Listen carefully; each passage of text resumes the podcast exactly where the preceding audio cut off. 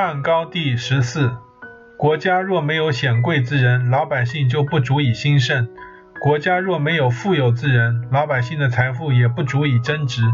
如果让通过世袭而得官的人成为一国最显贵的人，则国家的境况就会趋于衰落；如果让商人成为一国最富的人，则国家就会趋于贫穷。不能不让世袭得官者显贵，但应防止其因贵而专善。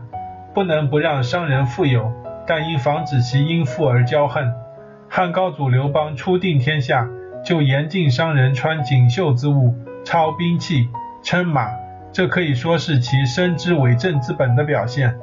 商人是暴君污吏所急需而宠溺的，因为如果没有商人，暴君就不能得到声色之玩的供应，污吏也不能得到不急之求的供应。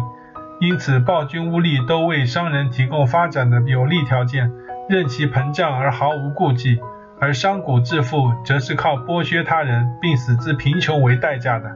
谋利容易，就会用财轻忽；志向狭小，就会不知节制自身的行为；头脑昏聩，就会不忧虑自身的安危，以欺贫弱而自夸。这样，国家怎能不平？民生怎能不凋敝呢？汉高祖刘邦自幼生长于民间，熟知商贾的厉害，故重挫之以纾民困。然而自汉文帝时，正如贾生所讥讽的那样，后服帝室已是日趋华丽。